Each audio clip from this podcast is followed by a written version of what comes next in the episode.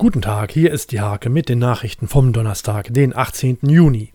Die Kinos in Nienburg und Hoja rüsten sich für den Neustart am kommenden Montag. Das Konzept steht, Betreiber Holger Glandorf verspricht ungetrübtes Filmvergnügen. 200 Feuerwehrkräfte rückten nach Bohnhorster Höfen aus. Dort brannte es in einer Werkstatt. Nach eigenen Löschversuchen kamen drei Bewohner mit Verdacht auf Rauchvergiftung ins Krankenhaus.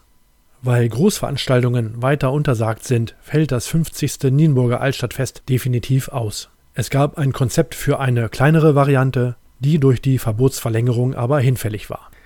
Der DTM-Tross kehrte nach langer Pause für offizielle Testfahrten auf die Rennstrecke zurück. Mit dabei war auch der amtierende Meister René Rast aus Steierberg in seinem Audi RS5. Der Fußball macht auf Kreisebene einen Schritt in Richtung Wettkampfmodus. Der Spielausschuss des NFV-Kreises hat entschieden, die Kreispokalsieger per Elfmeterschießen zu ermitteln. Diese und viele weitere Themen lest ihr in der Hake vom 18. Juni oder auf www.diehake.de.